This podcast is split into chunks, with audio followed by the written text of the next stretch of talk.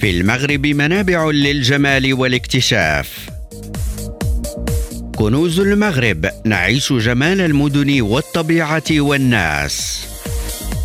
كنوز المغرب متعة السفر عبر الأثير في مناطق المغرب الجميل. ريم راديو تأخذكم في مسارات سياحية رائعة.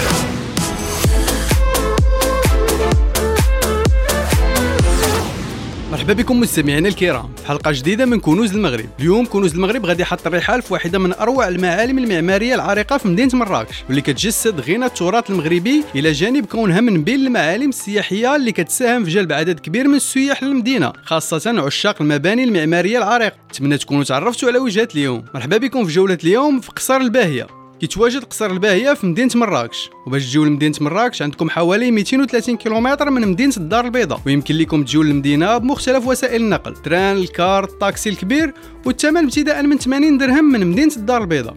كتميز مدينة مراكش بالقصور التاريخية اللي كتعكس التطور العمراني اللي شهدته المملكة عبر العصور. أحد أهم هذه القصور قصر الباهية اللي كيتعد من أبرز المعالم السياحية المغربية اللي كتجذب الزوار من داخل وخارج المغرب من عشاق الفنون المعمارية. وكيرجع تاريخ بناء قصر الباهية لأواخر القرن التاسع عشر وكتعتبر القصر تحفة معمارية كتعكس واقع التقدم المعماري اللي وصلت ليه المملكة المغربية والهندسة الإسلامية ككل. كيضم قصر الباهية عدة أجنحة وقاعات وملحقات وأحواض وحدائق بالإضافة إلى المنزه والحديقة اللي كيتوسطها سهريج معروف باسم أكدال بوحمد اللي عرف تهيئة جديدة وتجهيز بمعدات كتناسب القصر. وكتبلغ المساحة الإجمالية للقصر حوالي 22 ألف متر مربع. إلا أنها تقلصات بعد تشييد عدة مؤسسات ومرافق في الحديقة الكبرى اللي تم فصلها على القصر. وتم تغيير مدخله الأصلي اللي كيتوجد بحي رياض الزيتون إلى بوابة قصر حي السلام. من بين الأجنحة المفتوحة حاليا في وجه الزوار رياض الصغير اللي كيتعد من الأجنحة المتميزة داخل القصر.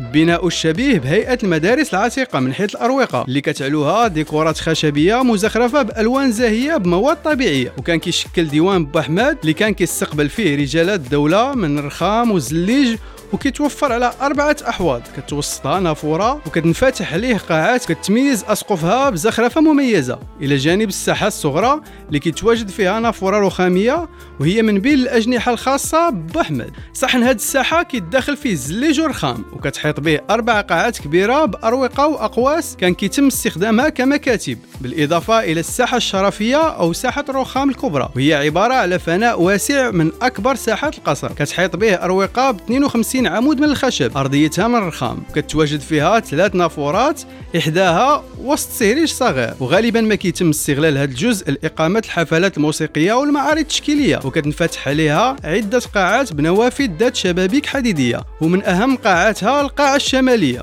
وهي من أكبر قاعات القصر. جنبات الساحة مزينة بالزليج البلدي. ونوافذها مفتوحة على الحديقة الأندلسية في منظر رائع كيزيد من جمالية القصر. بالإضافة للسقف الخشبي المزين بألواح مزخرفة ذات طابع فني متميز. من الساحة الشرفية غادي يمكن لكم الولوج للرياض الكبير والقاعة الكبرى الشمالية اللي مزينة بأبيات شعرية منقوشة على القبص كيف ما عرفات القاعة الجنوبية عدة تغييرات في شكل السقوف والزخارف بالإضافة لزخرفة أبوابه ونوافذه والأزهار والنباتات اللي منتشرة على طول القاعات. تم تصنيف القصر كمعلمة تاريخية كيلجأ لها الزوار والسياح الأجانب للتعرف على الفنون العمارة المغربية خصوصا النقش على الخشب. إلا ساليتوا الجولة ديالكم وبغيتوا تغداو فكاين مجموعة من المحلات بالقرب من القصر. كيف ما يمكن لكم تمشاو لساحة الفنان اللي كتبعد على القصر ب 10 دقائق واللي فيها مجموعة من الباعة اللي عندهم مختلف الأطباق والثمن ابتداء من 20 درهم. وبالنسبة للمبيت فعندكم الاختيار بين الفنادق بمختلف النجوم والرياضات وحتى دور الكراء المحلية والثمن ابتداء من 200 درهم للشخص الواحد. هنا غادي نكون وصلنا لنهاية جولة اليوم في قصر الباهية. نتمنى تكونوا تمتعتوا بجولة اليوم. نتلاقاو الحلقة المقبلة باش نكتشفوا منطقة جديدة من كنوز المغرب.